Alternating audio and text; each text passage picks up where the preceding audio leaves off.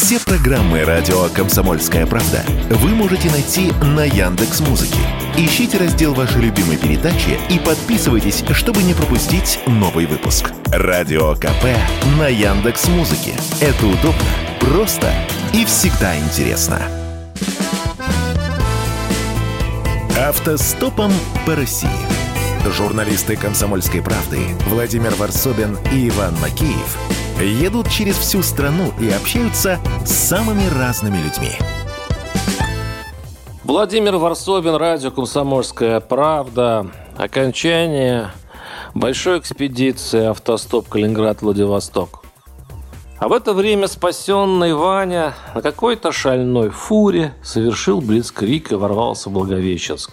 Оттуда пришла следующая депеша. Цитирую. Про Благовещенск чаще всего говорят, что на нашем берегу тлен, дестрой, царство мрака. А вот на китайском произносится с придыханием небоскребы, хай-тек, вообще живут же люди.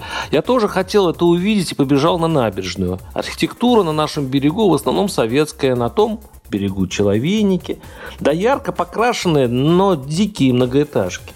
Причем замученные карантином китайцы бегут к нам. Многих пограничники ловят и возвращают. А на набережных Амура дружераздирающие сцены. Стоит, например, китаец с биноклем, а на другом берегу его семья тоже с биноклем. И общаются жестами. Зашел на рынок, и там китайцы. Жалуются, что торговля сильно просела. Дескать, русские экономят, не покупают.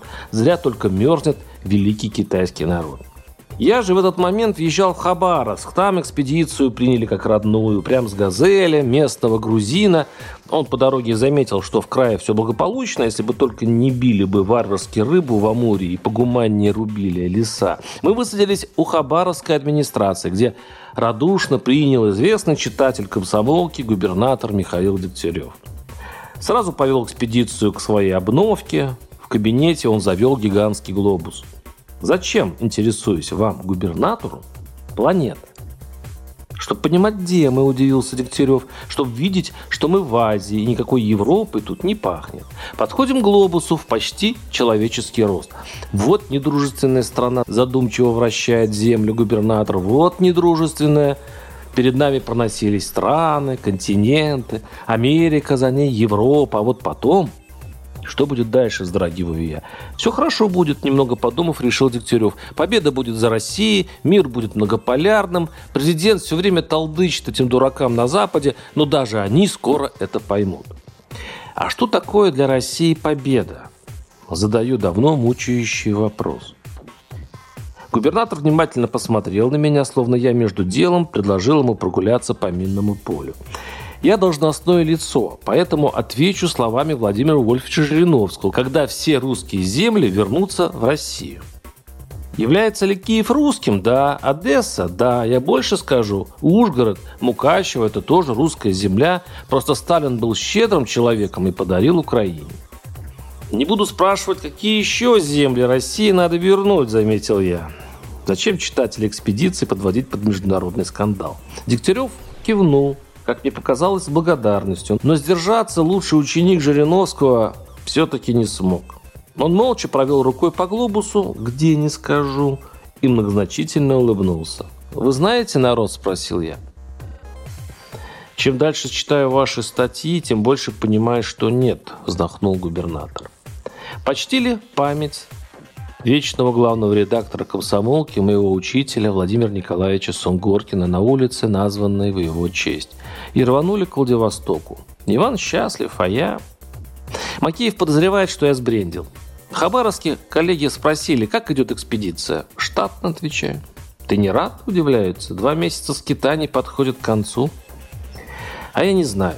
Странное чувство. Тебе словно дали прикоснуться к чему-то великому, необъятному, необъяснимому – и ты только-только начал что-то видеть, и вдруг включает свет. Пора уходить. Позвонил полковник Виктор Николаевич Баранец. К нему в передачу на радио КП обратился слепой читатель Алексей из Красноярска.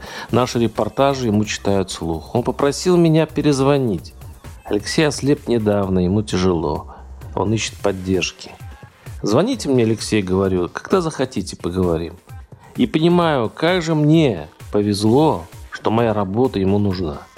И то, что мы с Ваней сделали, может быть, кому-нибудь пригодится. Но с другой стороны, спроси меня, знаешь ли ты народ, что мне ответить? Приморье накрыл очередной приморский циклон. Мы вползали в парализованный Владивосток, заваленный снегом. Метель врывалась в легкие. Макеев хрипел. Мы дошли. И был похож на марафонца, радостного ползущего к финишу. Вечеру город завалил окончательно. Гостиница превратилась в отрезанный от мира отель у погибшего альпиниста, где я угрюмо дописывал последний репортаж. Но как-то утром выглянуло солнце. Я вышел на улицу, а там Дед Мороз. Ну, тот, кто из Великого Устюга рукой машет. И вспоминаю я, что завтра самолет, и что лететь домой к семье. Дочки ждут, сынок зовет. Когда, когда? Семья. Вот что для народа самое главное, самое ценное и великое.